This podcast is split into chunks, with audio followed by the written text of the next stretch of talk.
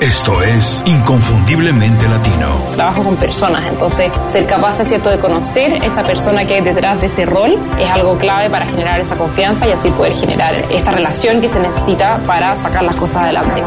Tienes que hacer un plan que esté basado en lo que te apasiona, en lo que puede ser el mejor en el mundo o en tu mercado y en lo que te da dinero. Y si haces esas tres cosas, te va a ir muy, muy bien. En ventajas, creo que muchísimas. Nosotros nos sentimos mucho más cómodos con la incertidumbre. Nos ajustamos fácilmente a condiciones inestables porque nuestros países generalmente tienen condiciones mucho más inestables.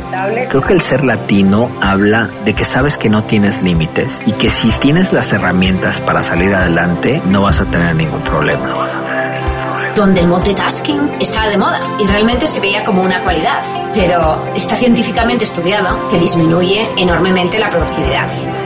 Inconfundiblemente Latino. Una ventana a las historias y conocimiento de los profesionales latinos más sobresalientes. Tu conexión con los expertos que han fundado compañías o movimientos que impactan de manera positiva en nuestra comunidad.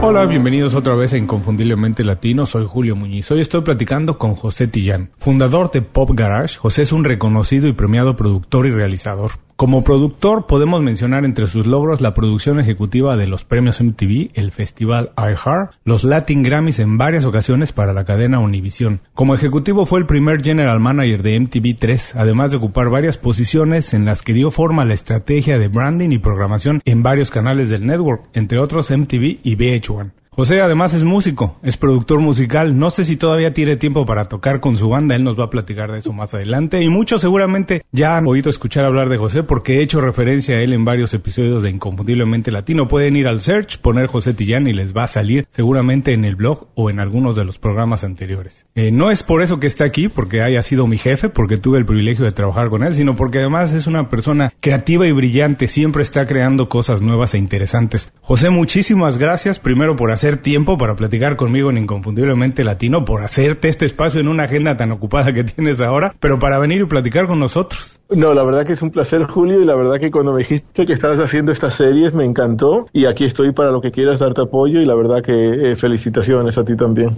Muchas gracias. Oye, eh, para la mayoría de las personas todavía estas cosas de productor, de realizador, para quien no está tan involucrado en el mundo del entretenimiento puede ser hasta como esotérico, pero cuando alguien te pregunta que lo conoces por primera vez y te pregunta, José, ¿a qué te dedicas? ¿Cómo lo puedes explicar para que todo el mundo lo entienda? Bueno, la palabra productor eh, en francés la, la, usan como realizador. Entonces, eh, el productor es el que hace que pase una idea, sea de papel a televisión, eh, y uno contrata todo, pero yo, lo que le digo a la gente es que hago producciones de, de contenido, casi siempre para la televisión y casi siempre eh, atadas a lo que es la música. Um, eh, siempre también hago la broma que yo, mi trabajo es ser bombero y psicólogo. Eh, apago fuegos y le doy aliento a la gente para que haga su trabajo. Pero me gustó mucho esta parte, cómo lo describes, que dices que el productor es el que hace que suceda una idea, del papel a la realidad, ya sea sí. para televisión o algo, pero en ese sentido, casi todo el mundo hoy en día, como han cambiado las cosas, debería considerar que de alguna manera tiene algo de productor en su vida. Tiene que hacer que las cosas suceden. Ahora, como dije al inicio, eres una persona súper creativa y además súper activa. Sé que trabajas en varios proyectos al mismo tiempo. Hoy en día, ¿cuál es el que te quita el sueño, el que no te deja dormir tranquilo?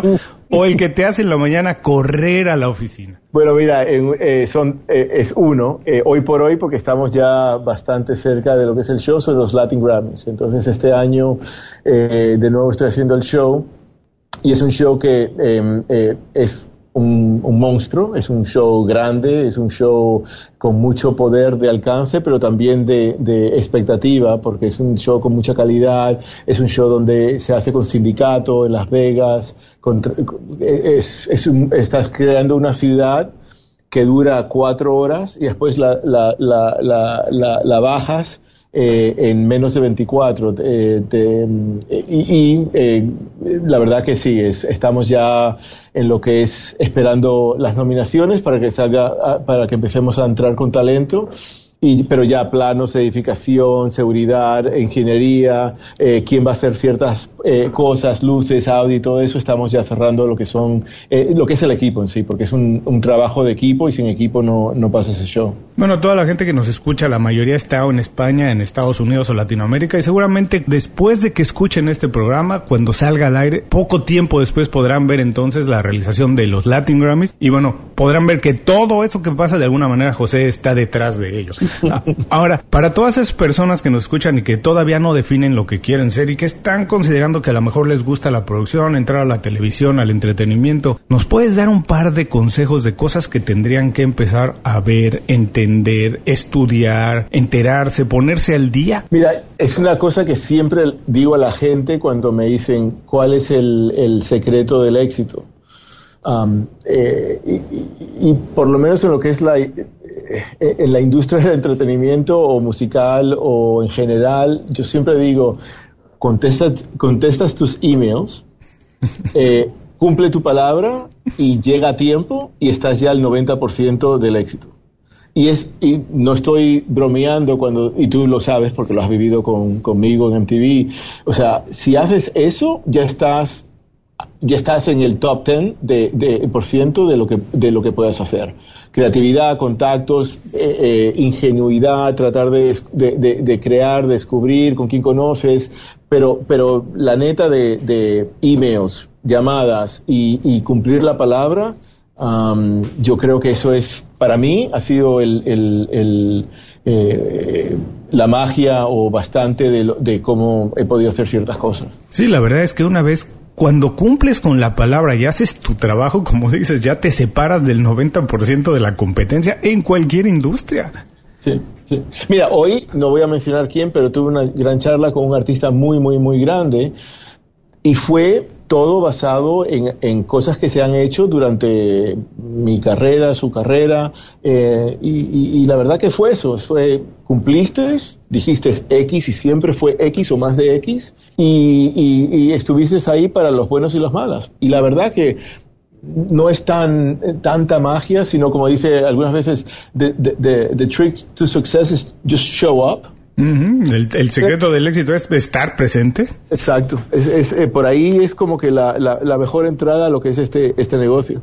No, eh, ahora, ¿cómo llegaste a encontrar esta vocación? Porque yo te he visto trabajar, he tenido la fortuna de trabajar contigo, el privilegio, y la verdad es que te metes tanto que se ve que lo estás disfrutando, que es algo que, que lo sientes. Pero ¿cómo llegaste a encontrar que esta podría ser tu vocación, algo a lo que te quieres dedicar? Porque empezaste realmente siendo músico, después hiciste mucho marketing, pero ¿cómo llegaste a esto? ¿Cuál fue el secreto para encontrar tu vocación? Mira, fue, eh, nunca tuve un plan. Eh, un, me recuerdo de hace muchísimo tiempo mi primo me dijo, ¿cuál es el plan tuyo de cinco años? Y lo miré como diciendo, ¿do I need one? Necesito uno, porque es que nunca, nunca tuve. Me, apasionaba la música desde chico, era, o sea, eh, cuando empecé a escuchar las bandas de Police, de Clash, de los 80, de los 70, eh, inglesas, punk, New Wave, me enamoré de lo que es la música.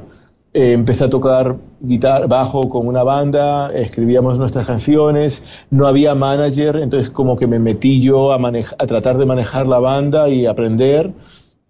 Y como que siempre quería estar relacionado a la música en, en, eh, eh, y no importaba a qué nivel. Trabajé en tienda de discos, cuando se vendían discos, trabajé en producción de conciertos, trabajando para la persona que me produce a mí los shows estos grandes, eh, cargando, limpiando, me subía de, eh, de plomo para eh, enfocar luces y aprendiendo, siempre como que eh, eran trabajos, o sea, no eran sexys. Iba a la, fui a la universidad y me gradué de marketing y, y estudié música también, pero el trabajo que yo hacía era trabajo laboral. Y pero aprendiendo, mira, así se cargan los equipos, así se lleva esto de esta manera, así se enrollan los cables, eh, y con la banda metida en el estudio también, grabando nuestros propios temas. Y de ahí empiezo, un amigo, eh, se rompe la banda, un amigo mío eh, se estaba yendo de gira, me, me, me, tú manejabas a tu banda, entra con nosotros, los manejé, le sacamos un, un, un sello, un, un, un deal con Capitol Records, el publishing, el agente en CAA, aprendiendo de lo que era el negocio, y de buenas a primeras, eh, nos íbamos de gira, estaba yo muy arrancado de plata, o sea, viviendo con mis padres, no, hacía mucho, no estaba facturando mucho. Me encuentro con un amigo que trabajaba en MTV y me dijo, mira, me estoy yendo a MTV, ¿por, ¿cómo te va? Le dije, me va genial y pésimo porque no estoy haciendo plata, genial porque estoy eh, viajando por el mundo y la vida de, de, de, manager, ¿no? Con, con el artista.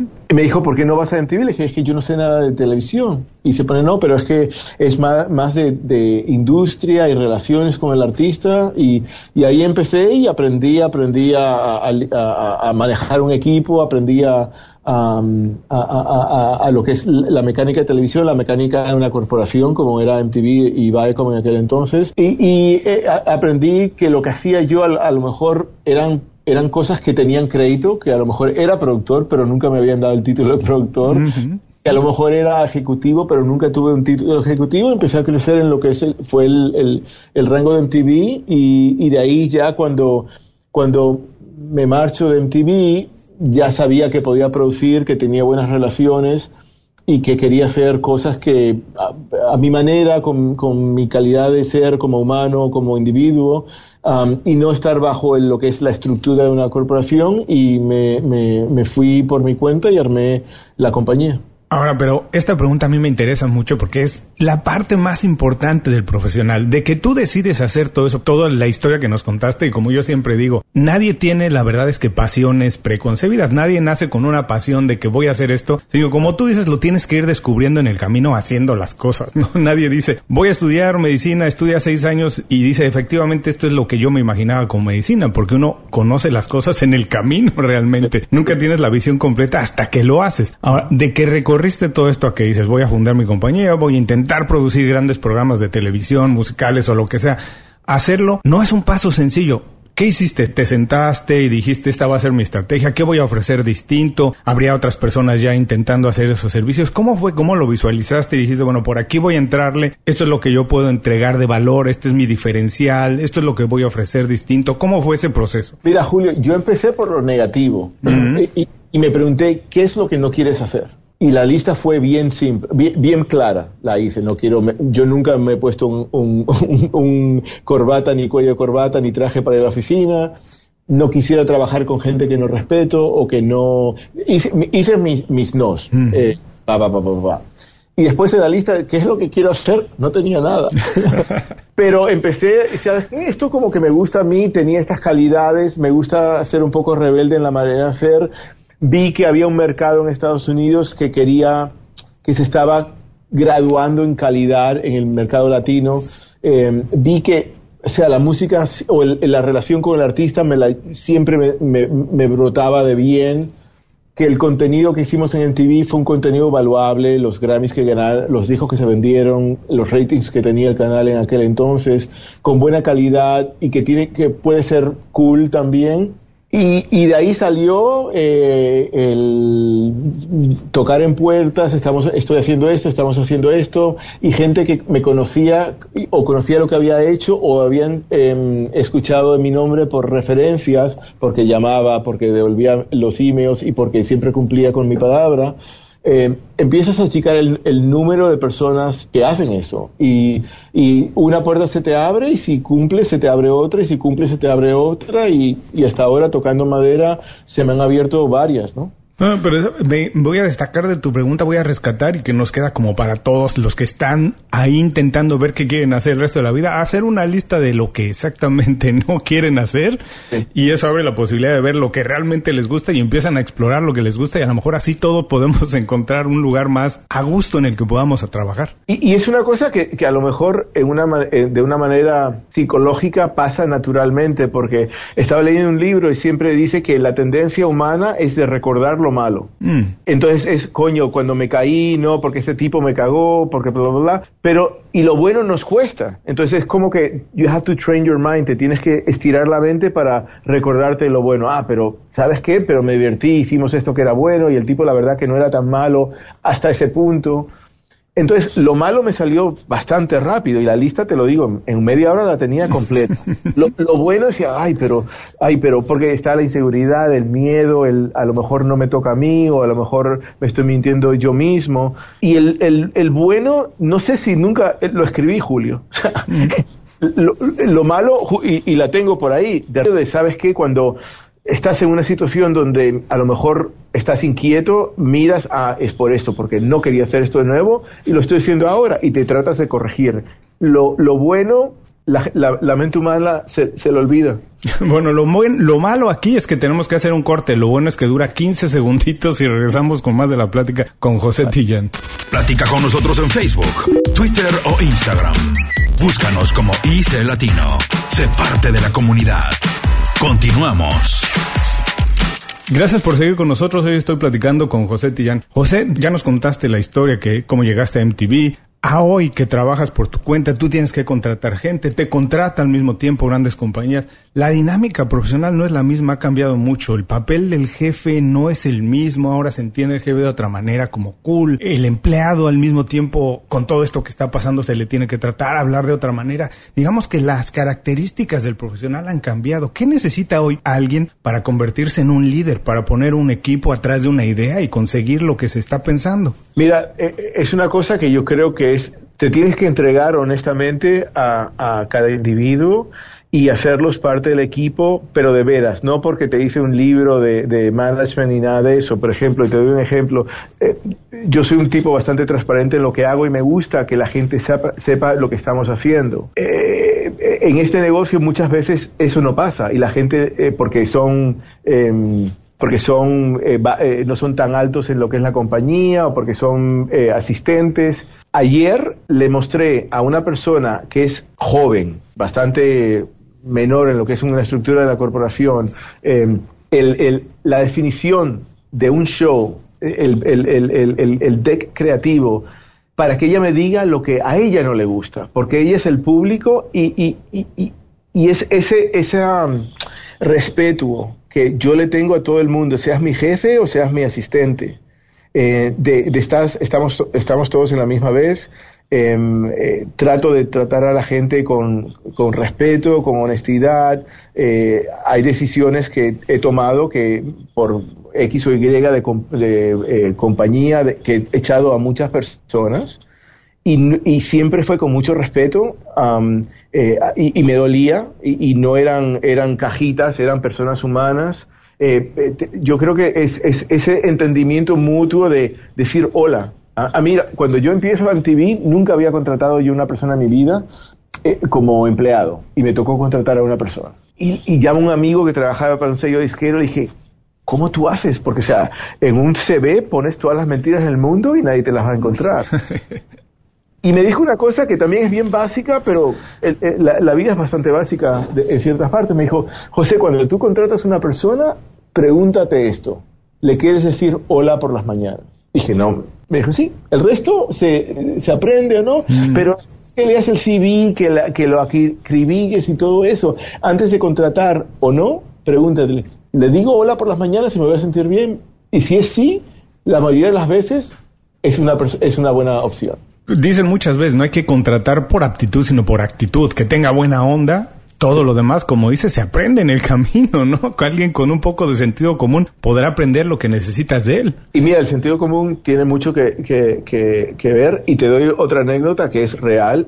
Yo contraté a una chica que trabajaba en, creo que fue en Publix, en, un supermercado por, eh, de, de cajera, porque era un genio, era amable, eh, inteligente. Eh, y le dije, no sé si quieres, llámame, no, sé, no, tengo cupo, no sé qué puedes hacer, pero calidades humanas de persona con lógica, inteligencia, eh, eh, carisma, la tiene y salió bien. Y, eh, ahora creo que está trabajando en Disney, no sé en dónde, pero fue basada en, en dos veces que fue a la tienda y, y, la verdad que tenía algo, un duende, como dice Alejandro Sanz, el duende, que tenía algo que era la verdad que muy, muy especial. Voy a regresar un poquito a tu respuesta donde decías que hay que ser honesto y, tienes toda la razón, hay que ser honesto con las personas en todos sentidos, ser transparentes, que entiendan lo que estás esperando de ellas, lo que pueden aprender, entender del proyecto y cuando, como dices, cuando contratas buenas personas también uno tiene que estar abierto a que van a crecer, hay que darles espacio,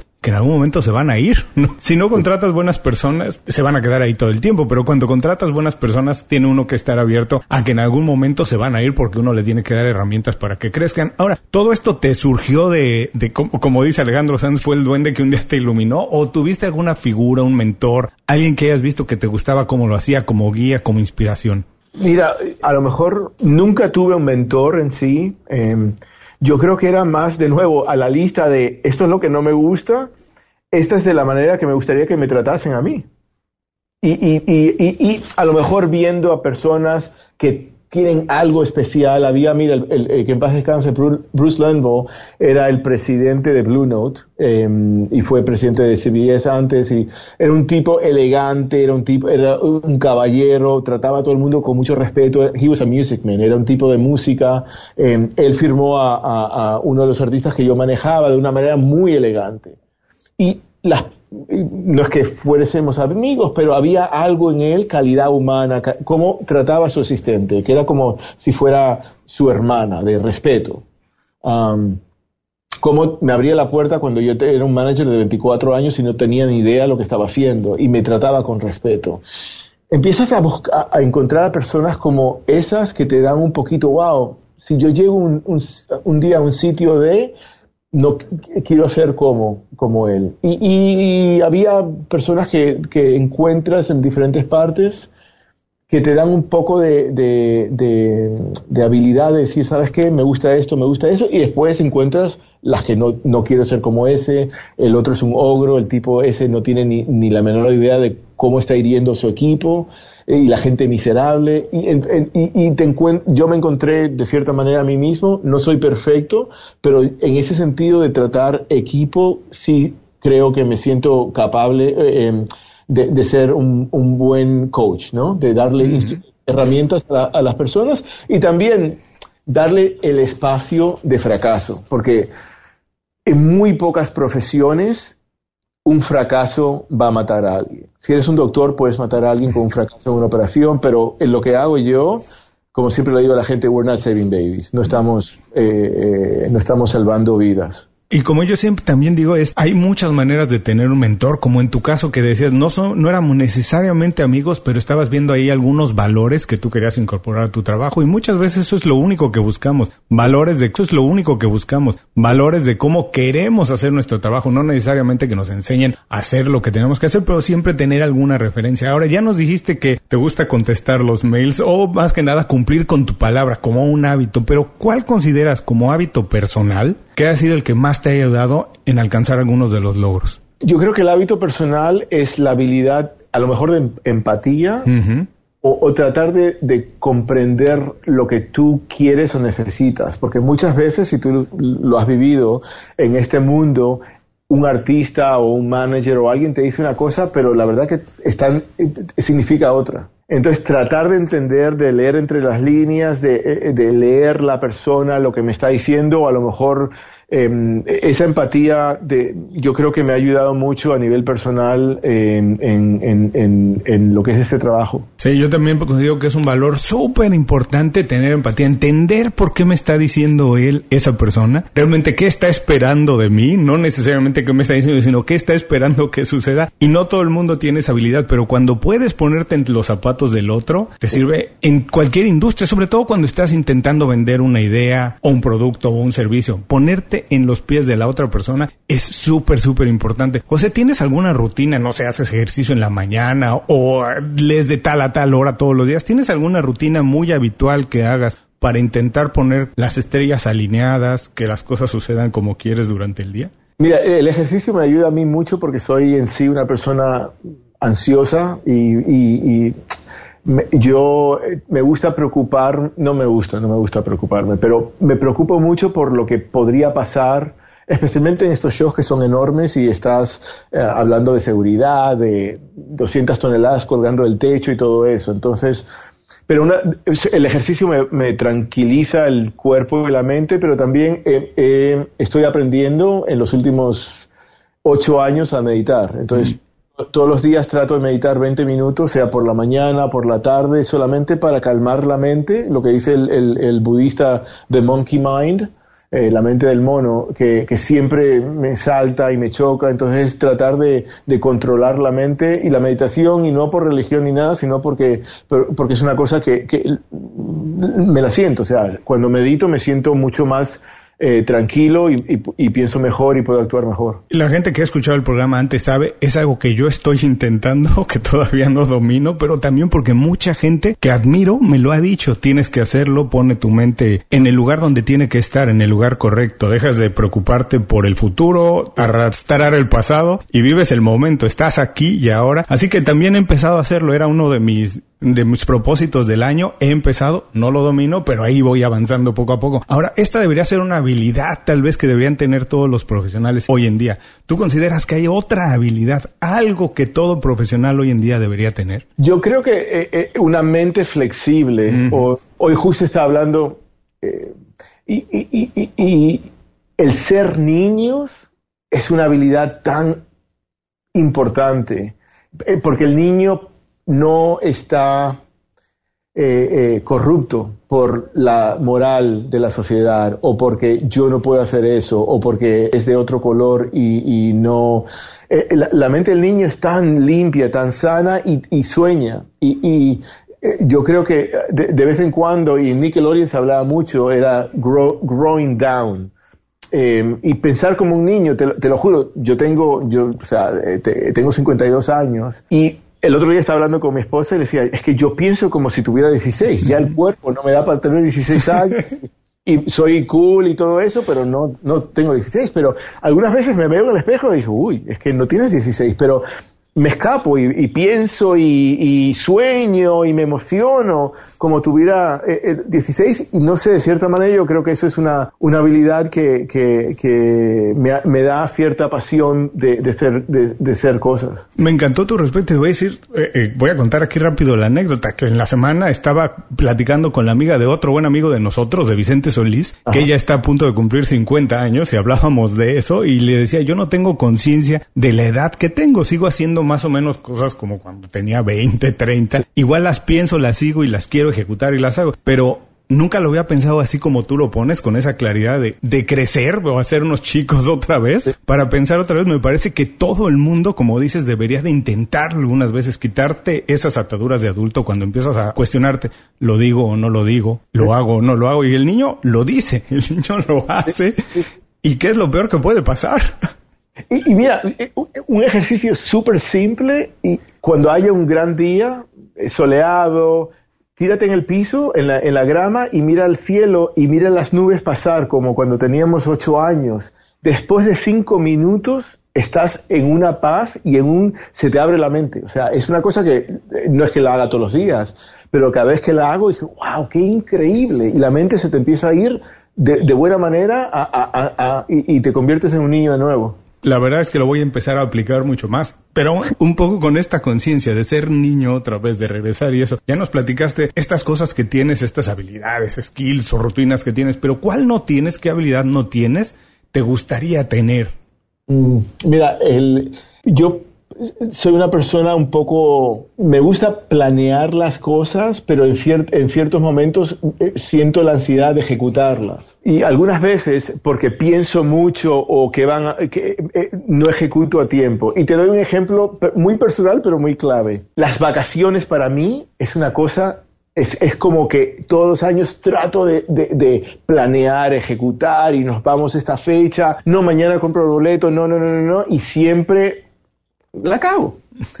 Entonces, eh, es una de, estas cosas que no sé por qué, a lo mejor me tengo que ir con un terapista para que me la... Pero esta habilidad de, de ok, let's go, y lo hago para shows, y lo hago para otras cosas, pero en cosas personales todavía eh, choco, y soy tímido, o sea, eh, de vez en cuando me tengo que dar mi autoestima y hablar y todo eso porque algunas veces la, la, la timidez, entre comillas, em, me, me frene un poco de hacer ciertas cosas que, que, a lo mejor por la empatía, ¿no? Que, ay, pero que van a, a lo mejor lo voy a herir si digo esto, o, eh, y, y, veo otras personas que no tienen empatía ninguna y no son tímidos y son unos fuertes haciendo cosas. Mucha gente no me lo cree, soy bastante tímido. Lo único que no me da miedo ahora es mandar este pequeño corte y inmediatamente regresamos con más de la plática de José Tillán. Visita www.icelatino.com. Inscríbete a nuestro boletín gratuito y recibe información y herramientas para impulsar tu carrera o negocio. Continuamos. Gracias por seguir escuchándonos. Hoy estoy platicando con José Tillán. José, estamos entrando a la última parte de la entrevista. Muchísimas gracias por lo que has compartido hasta aquí con nosotros. Ahora la idea es un poco compartir ideas, herramientas, secretos que utilices para, digamos, trabajar de manera eficaz, no productiva, pero tener una vida balanceada, conseguir objetivos, pero al mismo tiempo tener vida. Y en ese sentido, has hablado ya un poquito de ello, pero si nos puedes compartir uno o dos secretos para tener una buena red de contactos. Yo creo que sí, las relaciones eh, son de por vida cuando son buenas. Eh, eh, yo soy una persona que me gusta dar, pero pedir soy pésimo para ellos. Eh, entonces, me encanta. Eh, o sea, tengo grandes amigos que le he conseguido trabajos que ahora son muy importantes eh, y, me siento bien al, hacer eso. Eh, yo creo que ser, tratar de ser optimista en lo, en lo, más posible y el balance entre vida y trabajo es importante. Obviamente, al, ser yo mi propio jefe, me da un poco de, flexibilidad. Eh, eh, en general, me gusta lo que hago. Hay ciertas cosas que me gustan más que otras y eso como que me da la de, determinación de, de hacer ciertas cosas. Eh, y, y, y, y, me gusta la rutina, pero de, desgraciadamente yo soy mi propio enemigo en que algunas veces no, no, no la cumplo.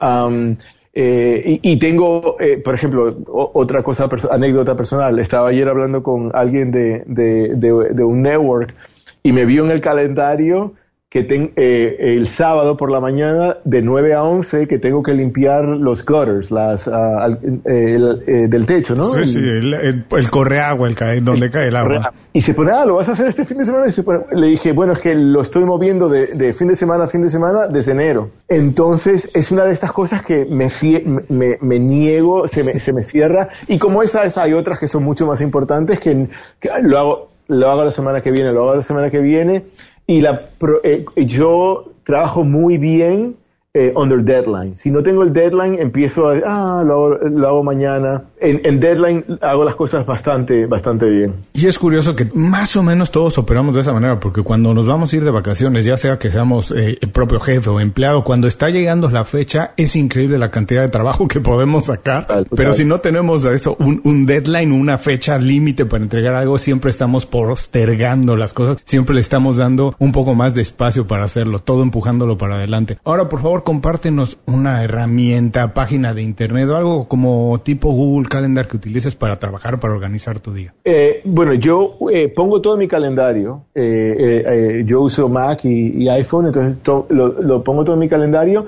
y cosas, cumpleaños. Y te lo digo, eso lo aprendí de, de mi primer jefe en MTV es un gol cuando pones cumpleaños de amigos, de gente que has conocido y le mandas happy birthday. Es como que le abres el mundo. Mm -hmm. o, eh, eh, yo calendarios para eh, meditar, para eh, llevar al niño a la escuela, para eh, llamar a Julio.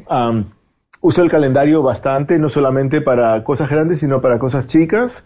Em, hago to-do list, me gusta hacer, por ejemplo, para cada show yo tengo un, template, una que empiezo de nada, pero es con, con los mismos títulos. to do immediately, eh, si es un show de televisión, budget, host, lo estoy mirando ahora, eh, then to do, to call, um, eh, performing talent, presenting talent, digital, producción, network, y lo tengo todo ahí y empiezo a meter y mientras el show se desarrolla voy sacando y voy limpiando y voy, voy eh, tachando. Cuando eh, empiezo con un documento de siete páginas, ya sabes que tengo el show en dos días cuando solamente tengo una página y tres o cuatro cosas. Ya el resto se ha, se ha tachado, se ha hecho. Y alarmas, alarmas a nivel de, de eh, eh, me voy en cinco minutos o hay que estar allá en, en 15 minutos. Por ser latino acá en Estados Unidos siempre tenemos el, el, el, ¿cómo se llama?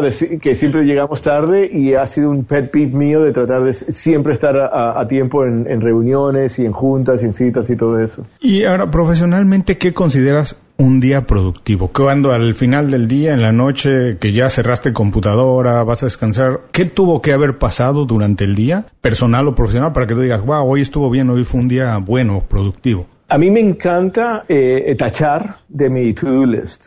Por ejemplo, si estoy haciendo un show, mi, mi día productivo, yo tengo, no sé si, tú has venido a la oficina, pero está todo en whiteboard. O sea, mi, oficina entera está pintada de pintura de whiteboard y escribo todo en la pared. Si estoy haciendo un show, tengo todo en rojo, que no está confirmado, y en negro lo que está confirmado. Y cuando se empieza a poner la pizarra de negra a roja, perdón, de roja a negra, son días productivos. Cuando tacho de mi lista de to-do son días productivos. O cuando tengo una idea que me gusta, que me enamoro de ella, o una gran charla con un amigo, un colega o algo de negocios, son días productivos para mí.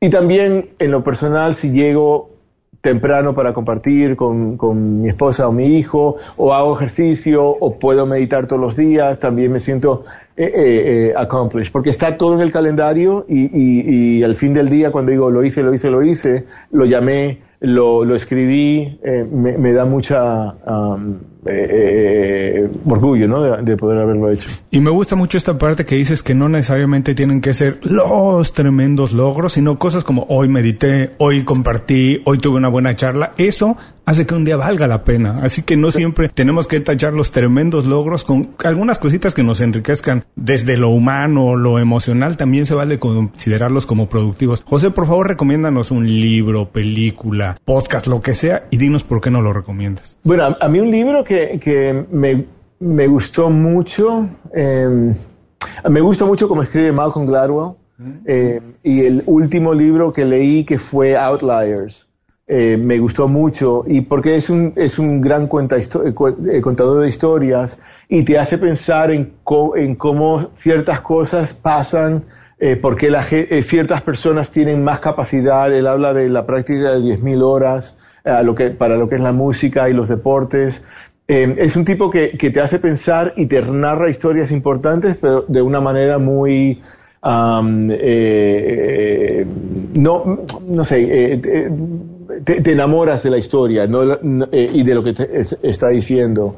Um, en podcast, Julio, la verdad que he, escuchado eh, un par, soy fan de lo que es el podcast, pero no me, no me he podido enganchar eh, de, lo, de, de uno eh, que, que, lo escucho siempre. Yo sé que mucha gente tiene sus favoritos. Y películas, me encantan las películas, me encanta el cine y ahora cada vez que me pregunta alguien algo de, a nivel eso, me cierro y no sé cuál, eh, eh, cuál decir. Me encantó un, la última vez la última película que me enamoré y no me recuerdo el nombre fue de una de un y justo la produjo Van Toffler que era de MTV en su eh, compañía productora y era de un señor que estaba que tenía una tienda de discos que se estaba en bancarrota y forma una banda con su hija eh, y, y, estaba en el en el cine no sé mucho y fue fue fantástica. Bueno, les recuerdo que esas recomendaciones de José estarán en las notas del programa. José, ahora vamos a jugar un poquito. Esta pregunta es un poco tramposa, pero vale. también se vale contestarla de esa manera. Vamos a imaginar, vamos a jugar al pasado y al presente. Imagina que tienes oportunidad de vivir tu vida otra vez completa, pero con toda la experiencia que tienes ahora, todo lo que sabes ahora.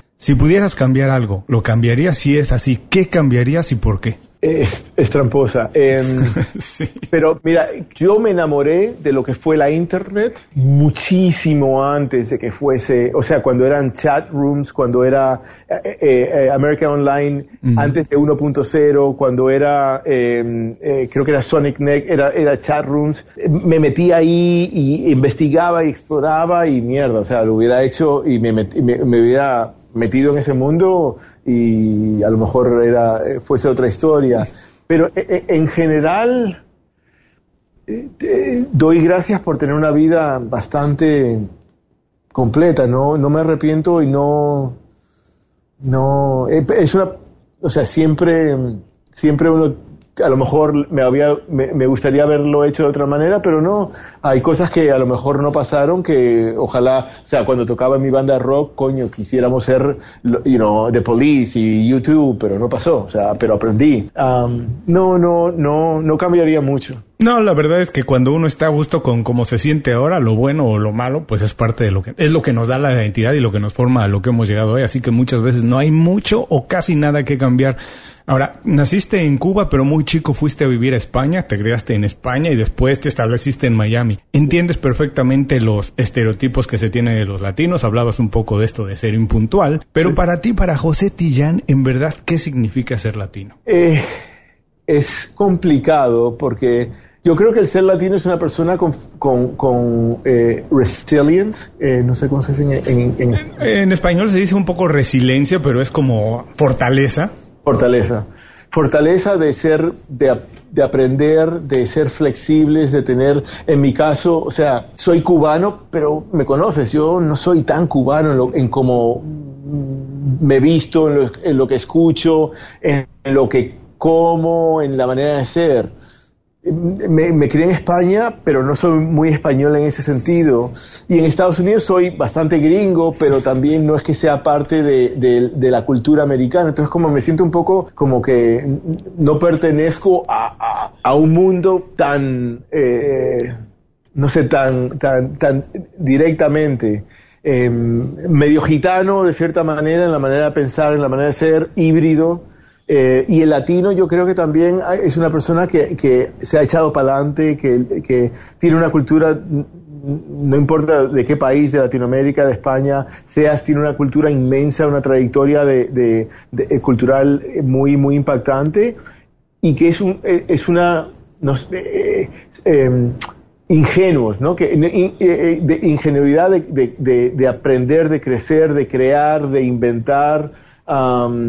Y aquí yo creo que también representa una fuerza que más y más está despertando, más y más está alcanzando niveles importantes y que yo creo que es un, es un poder que no, nadie lo puede parar. Y más allá de lo que está pasando hoy con, con nuestro gobierno y todo eso, ya eh, no, aunque cre, crean, eh, eh, edifiquen paredes y, y, cercas, la, la cultura latina es parte de la, cultura americana y crece todos los días. Y me voy a quedar con esta parte que dijiste que somos echados para adelante. La verdad es que sí es cierto y todo lo hacemos de alguna u otra manera como a la latina. Encontramos siempre la manera de resolverlo. Por último, José, danos un buen consejo para que la gente se quede con él el resto del día. ¿Y cuál es la mejor manera de ponerse en contacto contigo o conocer más de tu trabajo? Mira, yo estoy en, eh, la página mía de, internet, es el www.thepopgarage.com eh, eh, at thepopgarage.com es mi, mi, mi email.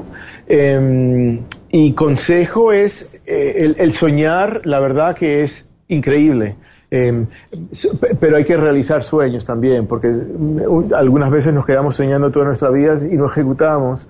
Y, y, no tener miedo al caerse em, es una cosa que también estoy tratando de aprender más y más, pero eh, e, eso de echar, ser echado para adelante un poco como que, que, ayuda, ¿no? Que eh, te, te tiras sin red y de alguna manera vas a sobrevivir y vas a inventar y vas a, hacer lo que tengas que hacer para, para, para, echar para adelante. Bueno, porque ya una vez que uno está nadando, no importa qué tan profunda esté el agua, ¿no? Ya cuando estás nadando, pues ya, ya no importa. Les recuerdo que todos los consejos y recomendaciones de José estarán en las notas del programa. José, ¿verdad? Muchas gracias por dedicarnos tiempo, compartir secretos, ideas, miedos, de todo con nosotros aquí.